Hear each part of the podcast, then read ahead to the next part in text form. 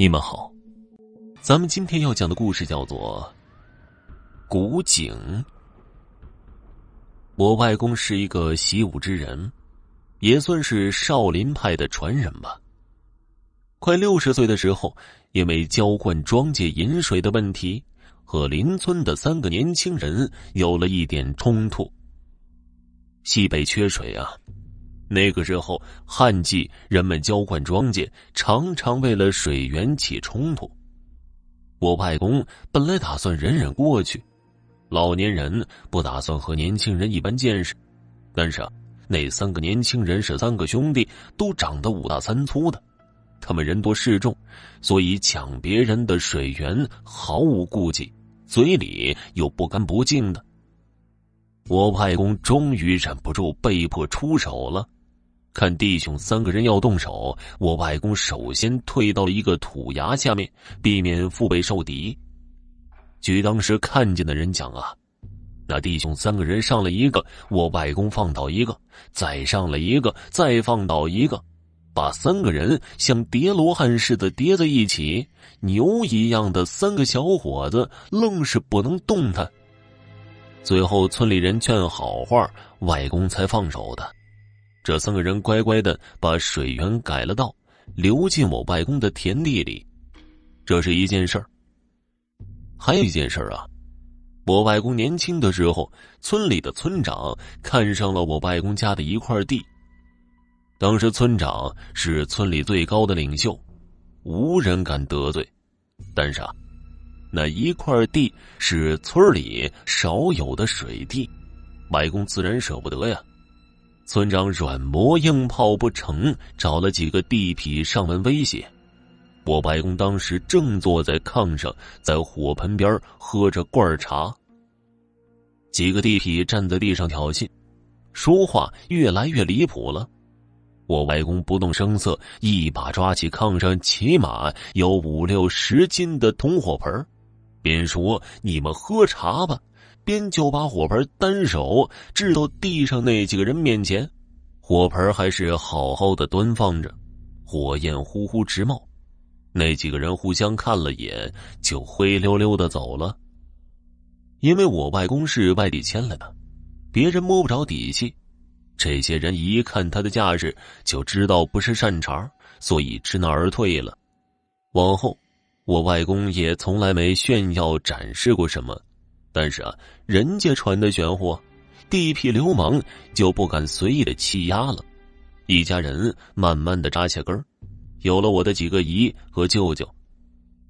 我先来说一说吧，我外公的武术是怎么来的？为什么说我外公也算是少林弟子呢？民国时期啊，兵荒马乱的，少林寺里跑出来三个犯了错误的僧人。都是武僧，少林寺派人追杀，以免少林武功被用于邪道。其中啊，两个人都被少林寺的武僧给追上打死了。有一个人一直逃到西北，到了今天的定西新寺镇附近，被追赶的人追上了，他苦苦哀求，追他的人就心软了。领头的武僧对同伴说。让他后半辈子成废人就可以了，不必取其性命。好歹是同门师兄弟，我下不了这手。于是，追杀的武僧就在这个人背上用五尺鞭杆点了一下。这要是一般人，那就死定了。这人呢，也本该废了，但是这个人有心眼儿啊，在背上藏了一面从少林寺偷出来的钵。这一棍子呀，正好点在了这个钵上。饶是这样啊，他还是受伤不轻，但好歹休养了过来，也没变成废人。他就在当地收徒种地，娶妻生子，定居了下来。这人呢，一共收了三个徒弟，其中的一个就是我外公了。所以说呀，我外公也算是少林弟子。我为什么说我外公是个奇人呢？因为他经历的事情实在是太多了，也确实离奇。我们小时候，只要老人们谈起与鬼有关的事情，自然而然的就会想起我外公。为什么呢？因为众人都说呀，我外公见过鬼。但是我外公非常忌讳我们问他这个，我们也不敢问呢。我稍微大一点的时候，缠着我外婆给我说一说，才知道了事情的经过。过去这个磨坊啊，离村子很远。外公有一次排队给村里磨面，回来的时候啊，已经是深夜了。外公背着背架往村里赶，这背架上啊有两袋子面粉。去往村里的路旁有一口古井，这井啊已经干枯了，谁都不知道是什么时候挖的。古井所在的地方，叫做古井湾。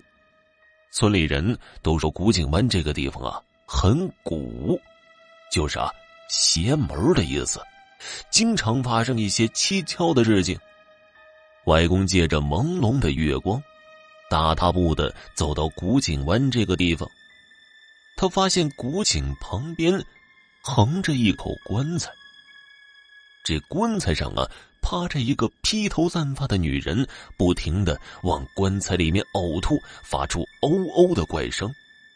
外公那个时候年轻力壮，又是村里有名的后生，所以啊，他壮着胆子走到古井旁边，大声的喝问那个女人：“你是怎么了？是哪里不舒服吗？肚子疼？”那个女人趴在棺材上，根本看不到脸。她身上穿着老式的长裙子，将双腿和双脚包裹在里面。从后面看去啊，只有一个模模糊糊的背影和一头散乱的头发。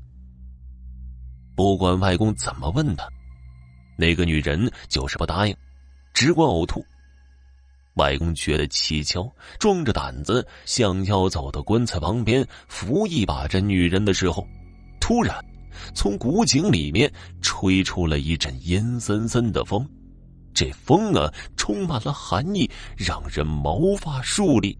外公突然就感觉到了害怕，他赶紧从古井边走到了大路上，一时间觉得骨软筋麻，迈不开腿子。他找了一个地埂，将杯架和面粉放在地埂上，就撒丫子朝着村里跑去。好不容易到了村里，外公给队里的主事人报告了路上的所见所闻。主事的人不敢怠慢，在村里集结了十多个壮汉，拿着猎枪和铁锹，朝着古井边赶去了，想看看到底有什么蹊跷。一行人赶到古井边了，只见空荡荡的一片寂静，哪有什么棺材，哪有什么女人呢？只有外公留在地埂上的面粉和杯架还在。有人怀疑是外公看花了眼了，但是众人都知道外公视力一向很好。有人怀疑外公撒谎，但是仔细想想啊，却也没必要啊。后来，村里人口渐渐的多了，古井旁边的道路也越来越宽阔，有些人将院落修建在了古井边没过多久，古井被人给填埋了。据住在古井边的人讲啊，以前深夜的时候，古井边总有人絮絮叨叨，出去一看，却又什么都没有。听众朋友，本集播讲完毕，感谢您的收听。